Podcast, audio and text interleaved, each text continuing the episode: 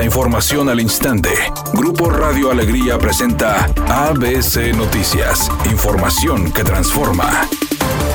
¿Qué tal? Muy buenas tardes, esta es la información. Los coordinadores de las fracciones del PAN, Carlos de la Fuente, y del PRI, Heriberto Treviño, presentaron una iniciativa de reforma a la constitución local con la que buscan que el Instituto de Control Vehicular sea un órgano autónomo y sea el Congreso quien defina a su titular. La iniciativa se presentó con carácter de urgente a las comisiones de puntos constitucionales que preside el legislador local del PRI, Filiberto Flores. La propuesta de reforma plantea modificaciones al artículo 96 y a la adición al capítulo 7 con los artículos 165, 166, 167, 168 y 169. Actualmente el Instituto de Control Vehicular está a cargo de Rubén Zaragoza Buelna y entre los proyectos más importantes que tiene en marcha es la sustitución de placas del parque vehicular del Estado que asciende a casi 3 millones de vehículos.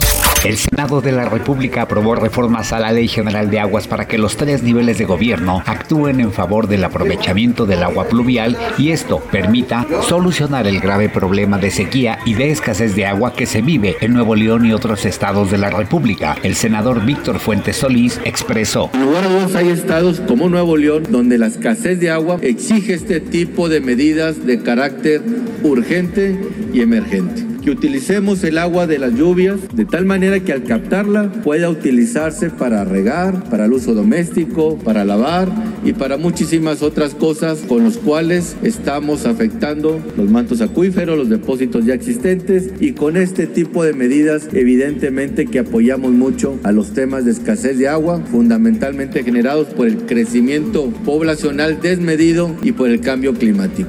Editorial ABC con Eduardo Garza.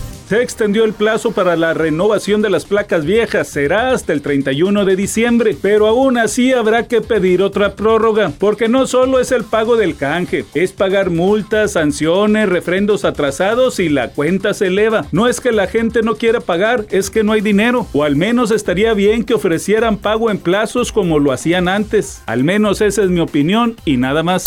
ABC Deportes informa. La Comisión de Selecciones Nacionales nombró el día de ayer a Benjamín Gil como manager de México para el próximo Clásico Mundial de Béisbol que se va a llevar a cabo en Estados Unidos del 11 al 21 de marzo del 2023. Así que el Clásico Mundial de Béisbol que va a tener grandes beisbolistas, ahora sí, lo mejor de lo mejor. Bueno, Benjamín Gil va a dirigir al equipo de México. Será el manager del equipo mexicano.